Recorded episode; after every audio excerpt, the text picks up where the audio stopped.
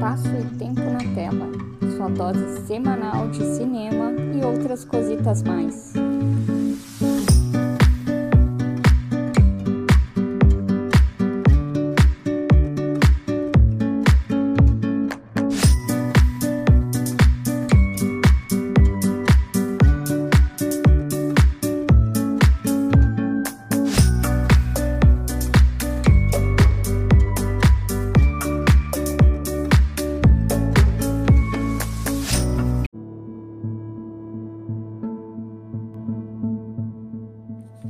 Perdemos recentemente um dos maiores humoristas, atores, roteiristas e diretores do Brasil.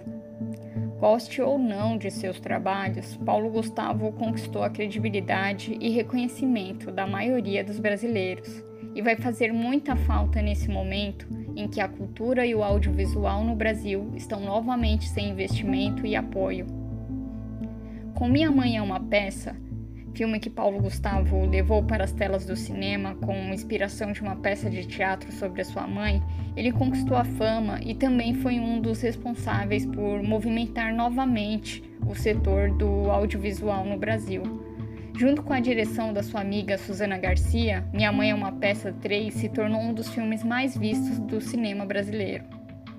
Cai por terra, então, a teoria que insiste que o brasileiro não gosta de filme nacional além do investimento que se faz necessário, e nem precisa ser assim uma super produção, é preciso saber dialogar com o público de massa no Brasil, e disso Paulo Gustavo entendia.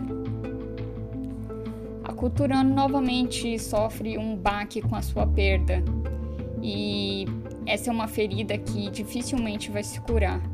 Precisamos encontrar agora uma forma de dar continuidade a essa bem-sucedida fórmula para alcançarmos novos horizontes para o cinema brasileiro, que vive e morre com o passar dos anos, mas ainda resiste. Os tempos são difíceis, mas precisamos continuar sorrindo para que a gente continue a resistir, assim como Paulo Gustavo nos disse.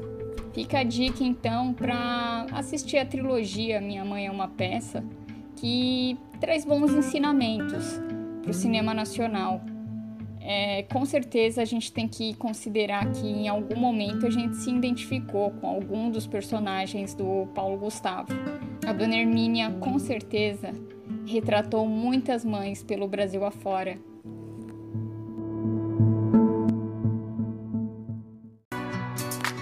Para conhecer os outros conteúdos do Geek Maravilhoso, além do espaço e tempo na tela, nos siga no Instagram, arroba Geek Maravilhoso, ou no Twitter, Maravilhoso Geek.